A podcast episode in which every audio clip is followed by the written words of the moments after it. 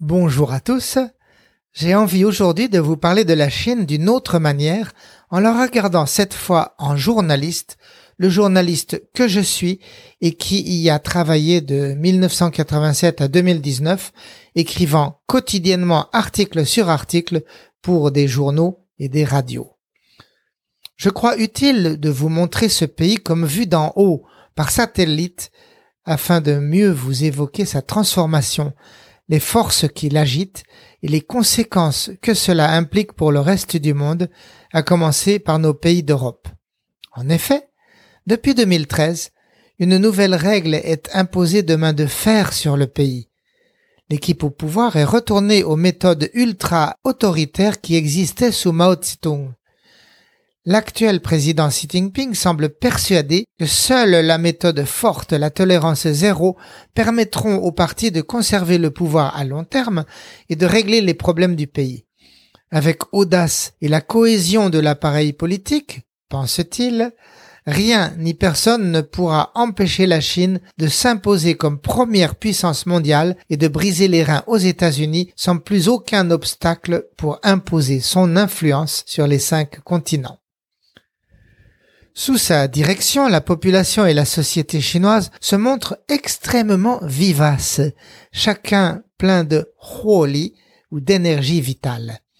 Ce pays qui ne dort jamais change en permanence, démolissant les villes par quartiers entiers pour remonter des tours, des stades, des banques toujours plus hautes.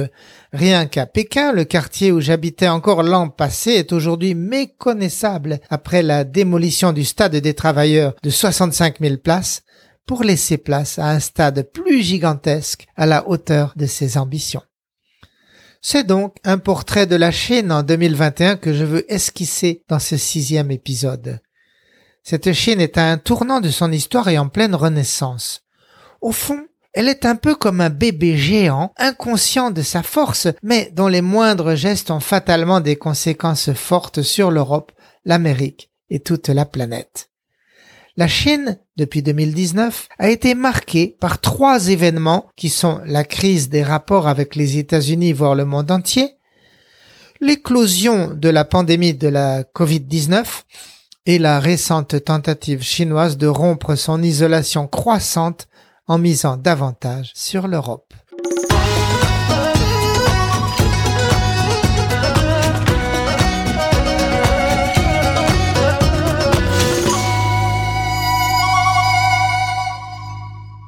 Je commence donc par la Covid-19 Made in China. Vous vous rappelez peut-être de la naissance du virus en novembre 2019 à Wuhan, dans le Hubei, au centre de la Chine, probablement dans un marché de vifs. Mais au fait, au cours des 25 dernières années, la Chine a vécu au moins quatre autres épisodes mondiales, dont une grippe aviaire de 1996, le SRAS de 2003 qui avait fait 2000 morts rien qu'en Chine, la grippe porcine de 2009, une autre grippe aviaire de 2013 et finalement la Covid de 2019. Pourquoi la Chine est-elle si propice à la transmission du virus du bétail à l'homme? D'abord, en raison de sa géographie. Sur son sol, 22% de l'humanité vivent sur 7% des terres arables, dont les deux tiers dans une bande maritime de 300 à 500 km de large de la Corée jusqu'au Vietnam. Dans ces régions, des centaines de millions de petits paysans vivent serrés contre leurs cochons et volailles, eux-mêmes en contact fréquent avec les animaux sauvages qui leur transmettent leur virus. Une autre cause sérieuse de contamination est à mettre au compte de la tradition chinoise de consommer la viande d'animaux abattus devant l'acheteur au marché en croyant que ce produit ultra frais est le meilleur pour la santé sans se douter que cette chair produite hors contrôle vétérinaire peut être porteuse de maladies non détectées. On est loin d'avoir tracé l'origine de la Covid en Chine. On n'a pas retrouvé le patient zéro. Cette quête n'est pas aidée par un régime qui veut certes coopérer avec le monde, mais qui reste coincé dans son refus d'endosser la responsabilité pour ce germe passé de l'animal à l'homme. En province, l'administrateur communiste ne suit que très mollement les directives de Pékin au nom du proverbe qui dit le ciel est haut et l'empereur est loin. Même si Pékin réclame à ses provinces un rapport fiable sur la progression de la Covid, le nombre de malades et de cas contacts, le cadre a intérêt à le cacher afin d'éviter de compromettre sa carrière. Le parti lui-même a pour règle de censurer toute information qui nuit à son prestige ou à la stabilité sociale. Il a donc puni les précurseurs qui tentaient de lancer l'alerte. Au Sichuan, un cadre borné a ainsi causé la mort du jeune docteur Li Wenling, mort contaminé après avoir annoncé l'existence de la Covid et après avoir été forcé à faire son autocritique. Aujourd'hui encore, le PC chinois retarde l'accès à Wuhan de l'équipe d'enquêteurs de l'OMS venue pour rechercher l'origine du coronavirus. Par contre, si le parti a perdu six bonnes semaines dans la lutte au départ, il s'est vite ressaisi et a réussi à quasiment éradiquer le fléau. Il l'a fait en imposant, sans état d'âme, un drastique confinement de toutes les familles chez elles, avec permission de sortir pour un seul membre deux heures par semaine pour faire les provisions. Tous les autres étant réduits à commander par Internet et à se faire livrer par porteur au moyen d'un seau et d'une corde par le balcon.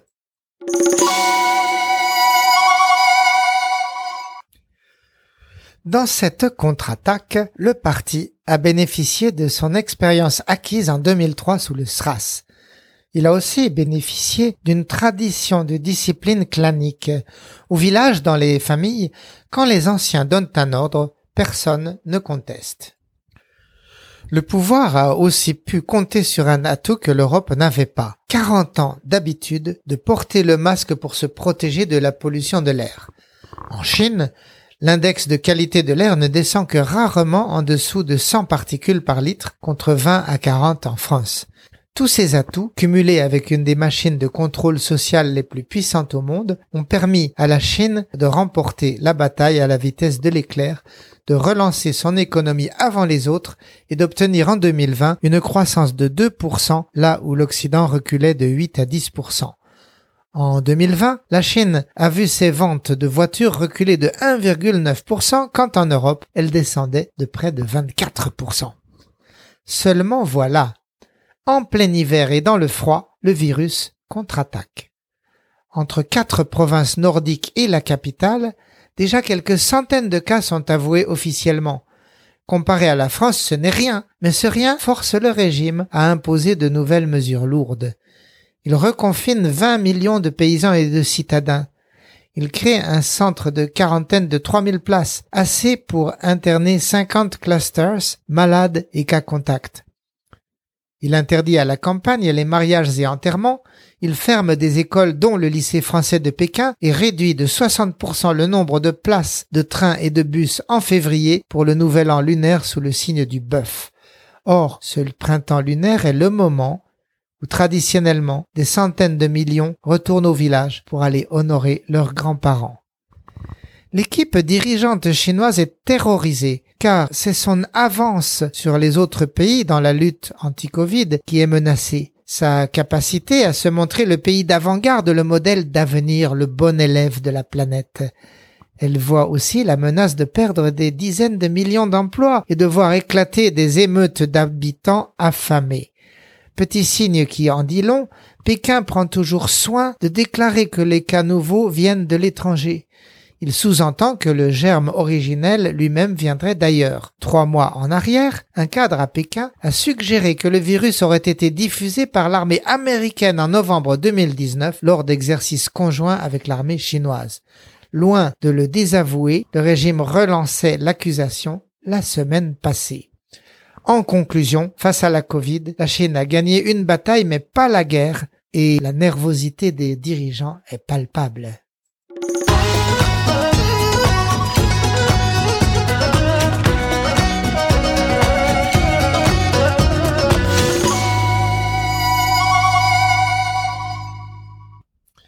Je veux à présent vous conter le deuxième thème du temps présent en Chine, la baisse de son image mondiale.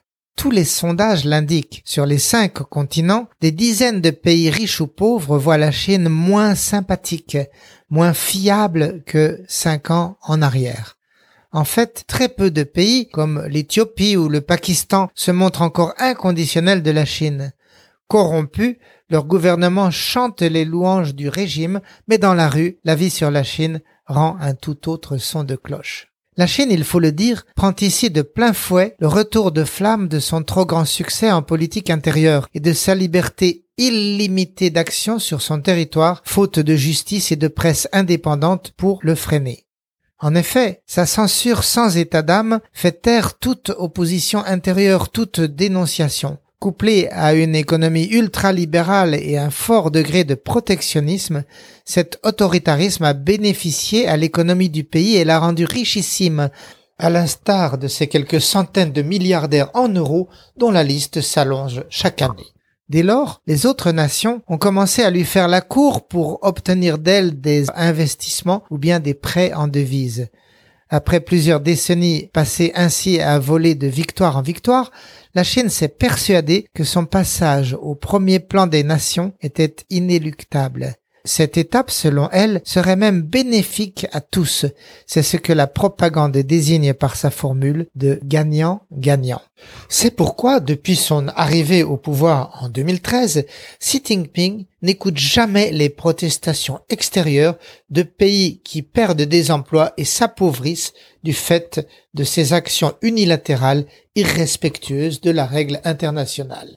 Le régime s'est mis à dos les pays de l'Ouest en forçant leurs groupes industriels à céder leur technologie en échange d'un accès limité à leur marché, alors que les firmes chinoises, elles, ont toute liberté sur sol d'Europe ou d'Amérique. Face au monde arabe, la Chine génère une sourde colère en maltraitant les Ouïghours islamistes du Xinjiang. À Hong Kong, elle renie sa promesse de 50 ans de large autonomie. Elle fait arrêter les dissidents, elle muselle la presse et elle manipule les prochaines élections. Au Vietnam et aux Philippines, elle confisque sept îlots dans leurs eaux territoriales et face à l'Inde, elle poste en haute montagne des dizaines de milliers de soldats par moins 30 degrés elle force ainsi l'armée indienne à faire de même en face à face. C'est dans l'espoir de mettre la main sur deux territoires voisins du Tibet, aujourd'hui sous administration indienne, et que Pékin revendique. La première opposition sérieuse à l'expansion chinoise est venue de Donald Trump, exigeant une égalité de traitement pour son industrie en Chine et lançant les deux pays dans une spirale de rétorsion. Trump n'a pas gagné, mais la Chine paie cher sa résistance. Huawei, son vaisseau amiral industriel, a perdu son premier rang mondial du téléphone portable. Il a aussi perdu sa chance d'équiper l'Ouest en réseau 5G. Et surtout, toute la coopération sino-américaine est désormais gelée, ce qui est très préoccupant pour une Chine toujours en grand besoin de rattrapage des manières de s'organiser des pays développés. Même face au monde émergent, la Chine se retrouve en position de repli. Sans le dire, Pékin, depuis six mois, met en veilleuse son grand plan une ceinture, une route d'équipement du monde en réseau routier, en barrage, en port et en zone industrielle. Les projets existants tournent au ralenti et l'on n'en signe plus de nouveaux. La raison est bien simple. Une Chine moins riche doit recentrer ses ressources à l'intérieur de ses frontières son rêve de devenir le centre en étoile de l'économie planétaire va devoir attendre. Cet isolement progressif de la Chine me permet de mieux vous expliquer le troisième et dernier point, la tentative chinoise de désenclavement avec l'Europe. Face au désamour international et surtout américain, la Chine ne pouvait pas rester les bras croisés il se trouve que l'Europe, comme elle, venait d'être maltraitée depuis quatre ans par Donald Trump. Elle était donc séparée de l'Amérique, son enfant et son allié historique. Mais suite à l'élection de Joe Biden, cette Europe risquait de se réconcilier avec les USA, puis de s'allier avec eux pour faire pression sur la Chine, toujours pour la forcer à abandonner ses pratiques commerciales déloyales dans le reste du monde. La Chine voulait à tout prix empêcher ce rapprochement. Pour y parvenir, il a fallu lâcher du lest, assez pour convaincre des Européens eux aussi fâchés contre Xi Jinping. Depuis sept ans, un traité de protection des investissements a été négocié en vain sur demande de Bruxelles pour obtenir la liberté de circulation des biens et services en Chine. Depuis sept ans, la Chine freinait, n'ayant aucun intérêt à mettre fin à ses propres privilèges. Et puis, il y a six mois, Wang Yi, le ministre des Affaires étrangères, annonce à Paris que le traité pouvait être bouclé en décembre. Et miracle, le 30 décembre 2020 à Bruxelles était signé le CAI, Comprehensive Agreement on Investments, sur intervention d'Angela Merkel et d'Emmanuel Macron.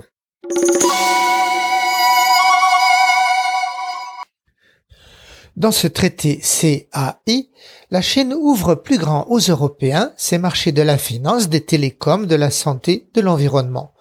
Des dizaines de règlements discriminatoires disparaissent, comme l'imposition d'entreprises mixtes dont la propriété majoritaire revient à des firmes chinoises, ce qui empêchait jusqu'alors l'étranger de prendre ses décisions sur ses propres investissements. La Chine promet aussi de réduire ses subventions à ses entreprises d'État et d'offrir à l'Union un système de contrôle du respect des traités. Est-ce à dire que la Chine aura réglé d'un coup de plume tout le passif? Évidemment non. Bien des voix à Bruxelles refusent la ratification du traité. Pour elles, les promesses de la Chine n'engagent que ceux qui y croient. Le traité ne traite pas des droits de l'homme et ceux du travailleur ou de l'environnement n'y sont que faiblement abordés. Surtout, les opposants croient malsain d'établir une relation de partenaire avec un pays qui se comporte mal. En face, les lobbies en faveur du deal plaident pour que l'Europe coopère avec la Chine et puisse engranger sa part des 30% d'augmentation du produit mondial brut que la Chine va générer d'ici 2030. L'Europe, disent-ils, ne peut pas se permettre de faire l'impasse sur la reprise, sur la défense des emplois grâce à la Chine.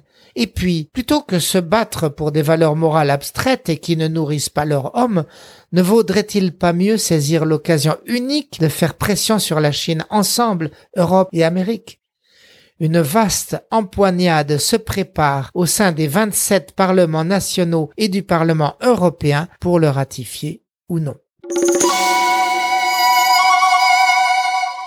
Ainsi donc, en conclusion, la Chine apparaît à la fois comme le pays par qui l'avenir viendra et comme un pays déboussolé par la fin annoncée du cycle économique et par une pandémie virale en pleine mutation.